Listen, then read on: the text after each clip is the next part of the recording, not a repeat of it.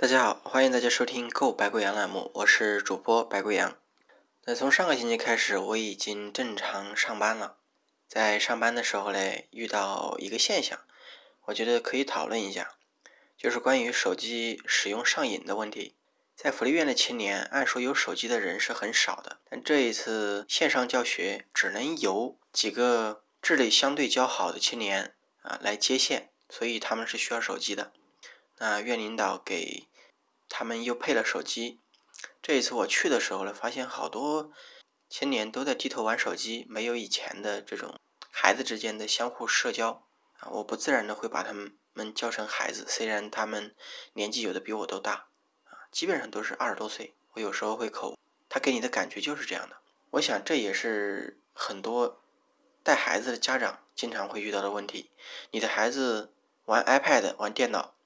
玩手机上瘾会让很多人感觉到困惑，应该怎么去对待这个问题？因为我们知道手机、平板电脑好多应用都超级超级强大了，我们自己都呃有时候半夜不睡觉去刷手机，我们都坚持不了，那你怎么能要求他们的自制力有这么强？所以面对这个问题的时候，是完全不要他们玩啊，那样不太可能。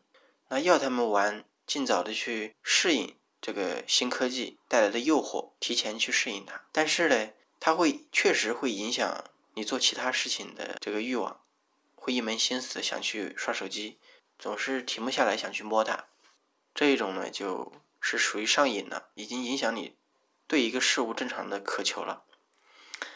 所以呢，这是一个问题。那讨论这个问题，最先应该想的什么是上瘾？其实呢，很容易理解。上瘾就是你在做一件事情的时候，不过脑子，就直接选择了一个固定的答案、固定的方法去操作，而这个过程你都不怎么去思考的，这个固定的行为模式就是称作上瘾。当然，它有好的方面和不好的方面，可以先说一下不好的方面，就是我们平时刷小视频就是这样。我们真正的知道自己刷小视频是要看什么吗？我们不知道，一切交给大数据，一切交给那个千人千面的数据推荐。你只要点了一个视频，它就会推荐给你你喜欢的类似的视频，让你不停的点下去。而整个过程，你不知道自己到底想看什么，只是被动的去接受，然后低头看视频，抬头一天过去了。这是上瘾不好的一方面，太过于浪费时间了。而好的上瘾、好的利用也有。你打个比方，我一直想看一本书，但是呢，一直没有去看。那如果接下来有半个小时的空闲时间，我告诉自己，我想把这本书只拿出来看五分钟，我就放回去。那是不是这个心理压力就很小？但其实你知道。人这个上瘾的问题背后的原因，通常是因为你一旦做了这个事情，转换的成本就比较高了，你就会想继续这个事情把它做完。那当我抱着只看五分钟的心态去翻开一本书的时候，其实答案很有可能是，我看这本书看到五分钟的时候，我根本不想停下来，然后说不定就看了。半个小时，或者如果你有更多的时间，可能就接着看下去了。有时候我们对待自己也要像对待一个外人一样，稍微花一点小心思，知道自己的脾气。像这就是正面利用上瘾的一个方法，可以先减小自己心里面的预期。当然，你是要实实在在的，因为你知道自己不是在骗自己，然后你才。能降低心理的预期，去开始做一件事情，去跑步五分钟，去做两个仰卧起坐。今天我就做两个俯卧撑，这就可以开始了。但你如果多做一个，呃，做完了以后想多做一个也是可以的。最起码你是要让自己知道你可以这么做。当在完成了以后，你又想不想换其他的事情做，还想继续把这件事情做完。这就是上瘾的正面利用，所以不是说上瘾不好，它利用好它，它是一个很好的改变你习惯的工具。我自己听知识音频的节目，听了到现在，因为最早做知识音频的不是很多嘛，啊，我也不说具体的品牌了。现在听了大概有三年的时间，我真真切切的能感受到对自己思维的影响，自己思考问题的方式是有改变的。而在最近一段时间，能很明显的察觉出来。当然，并不是说有翻天覆地的变化啊，就是当你在扫地、打扫卫生，或者说做饭的时候，你旁边这些知识类的音频，常常在潜移默化下面就改变了你的。思考问题的方式，那是一点一点的发生的。这只是我自己的一种一个习惯。那这是说到，你像我们使用手机，关于上瘾，对于上瘾这一个词语的解读，而这个过程当中有一个特例，我们发觉电子设备的上瘾，通常发生在自己没有特别的爱好，自己社交不是很多的情况下面，这一类人比较容易中招。比较容易上瘾，而沉醉于当中。至于为什么？因为这一类人他没有爱好嘛，也没有办法从呃自己的爱好当中获得成就感、优越感或者自我的肯定，也没有办法从社交当中得到自我的价值感和一些真实的反馈，所以他的世界整个是很虚无，就会产生一种脱离现实的虚无感。而这个时候，电子设备。丰富当中丰富的世界，确实是拯救了他。而在真实世界当中，有社交、有自己的兴趣爱好的人，通常很少会被电子设备所劫持而不能自拔。至少这个力度不是很强，都不会特别上瘾。因为现实生活中带来的这个真真切感。反馈的感觉更加的真实，更加的细腻啊！它比那个电影当中，你看十部电影带来的这个喜悦感，可能都没有跟女孩子牵一下手带来的这个喜悦感来的更加强烈。这就是真实生活和虚拟的情感之间还是有很大的差别的。其实手机它本来是一个工具。但是呢，因为它的功能确实太强大了，所以引发了质变，而让我们沉醉当中。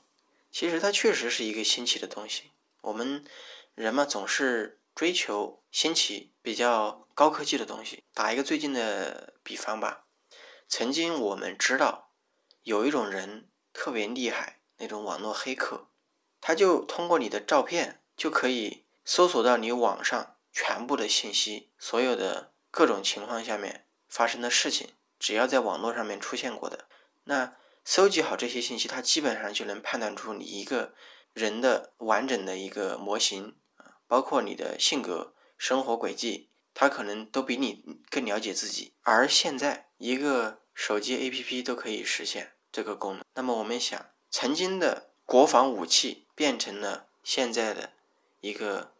类似于社交工具一样的东西，功能是一样强大的。当然，现在科技总是在发展，我们总是要向前看，只能适应它。反正现在科技带来的好处比带来的坏处多得多，我们是没有感觉到有什么问题，就把自己全身心的都交给那些程序，交给那些啊管理程序的大公司。当然。可能科技会在未来的一个节点，对我们产生较大的负面影响，辜负我们现在全身心托付的信任也有可能。但是那是未来的事情。那我们人类满足当前的状况是我们的本能啊。说到现在，手机它不只是一个工具了，更像是我们人身上长在身体里面的一个器官啊，它是我们的延伸呢。那其实我们要搞清楚，我们在用手机的时候。我需要的是它的什么功能？那他说它是一个器官，它有什么作用呢？我大概想了一下，首先是社交啊，我们理解这个世界，我们可能对好多东西感兴趣，但是最让我们感兴趣的东西是什么？还是人与人之间的沟通。因为好多时候我们怎么认清自己，还是要把自己的能量投射到别人身上，反弹回来，接受到别人的反馈，我才了解自己是一个什么样的状态，什么样的人，才能看清楚自己。人与人之间的关系，才是这个世界上最好的玩具，才是最让人感兴趣的东西。第二点就是克服无知。我们总是有知识焦虑，总想拓宽人生的体验，而手机、平板、电脑这些电子设备接入了互联网，它给了我们一种低成本的方式去体验这个世界，包括小视频里面那些极端的体验，那些跑酷的人天天在楼顶、塔尖儿上面自拍，拍下小视频，那些老铁六六六的人抓这个。树枝上面的毛毛虫一把塞嘴里面，或者说啊，美食博主到处去吃东西，那些导游代购到处全国去旅游，拍摄全国的景色，各个地方的风土人情，他用另一种比较简单的方式拓宽了我们自己的人生体验。我们人是有同理心的嘛？当别人在小视频里面。啊，向我们传递信息的时候，我们接收到，同时也能感受到对方那种喜悦的感觉，也能有那种相同的人生体验，带啊，也能有当时这种体验下，博主或者说拍小视频的那个人当时的心情，也能被我们体验到，而就会产生一种爽感。这是拓宽人生体验、克服无知第二点。第三点呢，就是获取价值感。我们通常会去逛社交平台、逛朋友圈去，但是我们要的是什么？是想了解这个世界上面的人，除了我以外，其他人是怎么生活的，而知道我现在在这个社会上面是处于一个什么地位。通过别人来了解自己，他其实是想做什么？是想。知道自己现在是一个什么样的价值，相对来说的，我们人对相对的概念更加敏感。比如说，周围的人都赚一千块钱，那我赚一千一百块钱，我都比自己不认识的人赚一万块钱来的更有优越感。我们总是对差别更敏感，所以逛朋友圈的时候，有一些人他喜欢炫富，喜欢把自己的图 P 的特别漂亮，都丧失了真实感。其实我们是逛朋友圈，想获得的是一种其他人的真实的生活。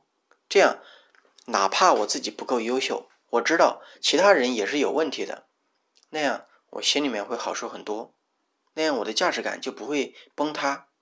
而通常这种情况下面，我们的心理还是会容易受到创伤，因为。每个人在朋友圈里面多多少少都戴着一些面具，一些美化自己的呃形象，做一些形象管理，图都是 P 一下才要传上去，那个词藻都是要好好修饰一下再上传，才会给别人总会给别人一种高端，哪怕真实也是低调奢华的真实，都是经过处理的，所以给别人的感觉。啊，我们通常是想通过朋友圈来获取让自己不是那么差这价值感的获取啊，但通常会受到打击，因为一看朋友圈别人都过得很好。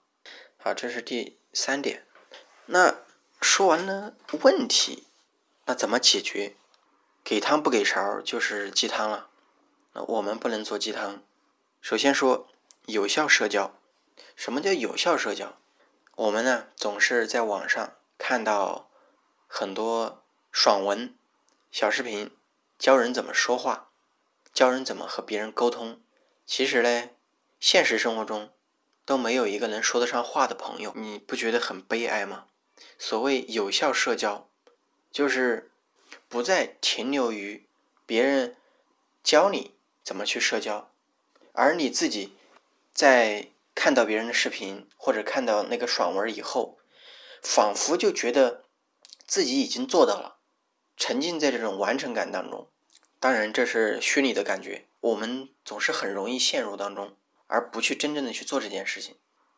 回过头来看呢，自己其实，在心情不好的时候，没有多少朋友啊，在想聊，因为每个人都有自己的兴趣或者爱好嘛，你不可能只交一个朋友，因为他有可能你有时候想聊的事情，不是他喜欢的，又或者跟他聊天的时候，他的心情并不好。那我们总是需要多一些朋友，在不同的领域啊，关会关心不同的领域，那至少你可以。在心里面想不开、钻牛角尖儿的时候，多和几个朋友聊聊天，他们的视角不一样，你自己的视野也就打开了，也就不会钻牛角尖儿。这就是有效社交。如果你没有现在没有比较好的朋友，或者说在想聊天的时候、想谈一谈的时候找不出这样的人，那就努力的啊，利用起来你的手机，利用起来你的社交的软件啊，微信呀，是吧？包括其他的都可以。去建立这样的有效社交。第二点，拓宽人生体验，克服无知。我们就打个比方，我要百，我有个东西搞不懂，我要百度一下。薛定谔的猫是什么东西？我不懂，我要百度一下。于是乎，除了薛定谔的猫这一个百度词条以外，还有它相关的论文，旁边几个大大的弹窗弹出了猫粮、宠物猫啊、加菲猫。啊，一些更有趣的东西。这个时候，我们知道搜索结果已经出来了，先放那儿吧。我先点看一下猫的视频。哇，猫咪好可爱，我好想去买一只这样的猫咪。我再看，顺便再看一下猫粮，啊，再看一下猫玩具。于是乎，都忘记了自己刚开始要干什么。这个情景是不是经常会发生？我们去做一件事情，发现自己吸引力被另一件事情。带走了，一波一波操作之后，发现自己不记得当初到底要干什么了。幸好我们现在的手机还是有后台的。不过，既然说是有效的获取先知，有效的获取自己的人生体验，要真正做到对自己有用，而不去浪费时间的话，那这种情况是我们尽量要去避免，因为这样真的会耗费你的很多的时间啊！你想获取知识。一定在当时就把这个知识得到，然后如果在这个知识的情况下面有疑问，能立马的再去把其他的疑问解决掉，这一个问题才会成为你的知识。如果我们跳走了，可能接下来就不会太对这个问题感兴趣，草草的看了一下结果之后，也不太想去深究，这样的话，学习的热情就被。抹杀了。如果不点旁边的蹦出来的链接或者其他的更有趣的东西，坚持在看这个答案的时候在思考，或许你对这个领域就产生了兴趣，就能获取更多的有用的知识。第三点就是获取价值感。呃，打个比方，刚才说到啊，我们朋友圈是美化过的。其实，当别人看到除了自己。所有人都过得很好的时候，我们不会太开心。那我们怎么从这个科技或者说电子设备获取价值感呢？培养一种爱好，或者利用它，真正的把它当做一个高效的工具，而不是被它带着走，被人工智能、大数据推荐的小视频、推荐的爽文带着走，而真正把它当做一种高效的工具。解决自己的知识盲区啊，认知迭代的方式，比如说，我之前不懂怎么做音频，我想学习一下 AU，我想怎么处理图片，学一下 PS，我想怎么学口风琴，我可以在网上搜一下。甚至我的英语不好，我也不好意思去问我们旁边高学历的人，我的水平是在英语的三年级的水平，那怎么办？网上都有完整的教学，网上各路的博主这种成套的、成体系的、仔细的讲解的视频，都非常的、非常的细致。我们完全的可以利用它去完善我们自己。如果你觉得像学英语这种学一门语言耗时太长了，那我学习一下怎么做一道菜，怎么做一个小蛋糕，甚至我去在公开课上面，我学习一下电车难题啊、囚徒困境这些巨人肩膀上面的低垂的果实，都是可以直接去获取的，而且都是免费的，都是放放在那里。我们可以高效的利用现在的互联网，达到以前人梦寐以求都做不到的。以前你想在网上学一门东西，函授啊那些东西，动不动就是一千九百八，买他的课程都很贵的，免费的，而且有用高效的视频，包括教学这一类的东西太多太多了。所以说，工具它都是不分好坏的，而且这个科技的发展它也不可逆，它当然有坏的一方面，因为它确实像黑洞一样大把大把的在吞噬我们的时间，而也使我们上瘾。你包括玩游戏，大量的正反馈，三秒五秒就弹出来一个奖章勋章，是吧？升级炫酷的画面，它都会充分的正反馈，它是是会让我们上瘾。但是如果你把它当做一种工具，真正的把它当做一种工具，用来提高自己，那么在真实世界里面获得的这种满足感。是足够能抵消啊，它给你带来的这种虚拟的满足感，像是在那些爽文、那些极端的博主为博人一笑做的那些刺激的事情，那种爽感远远不及你在现实生活当中完成一件事情、获得一个朋友，或者说掌握一门技能所带来的成就感、带来的价值感，是它是远远。达不到的，达不到这种真实、实在、让人心安的感觉的。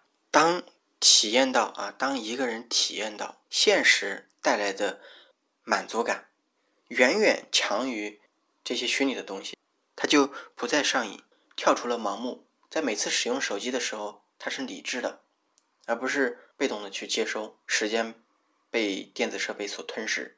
那现在，如果让我去。花八百块钱，我是买一个电子书 Kindle，还是买一个安卓的平板？我想在此时此刻，我更多的会倾向于单一功能的电子书。当然，也是因为现在的手机确实太方便了，电脑都不如手机了。更多的时候，那啊，我们又要又有人要说只放汤不放勺啊，是鸡汤了。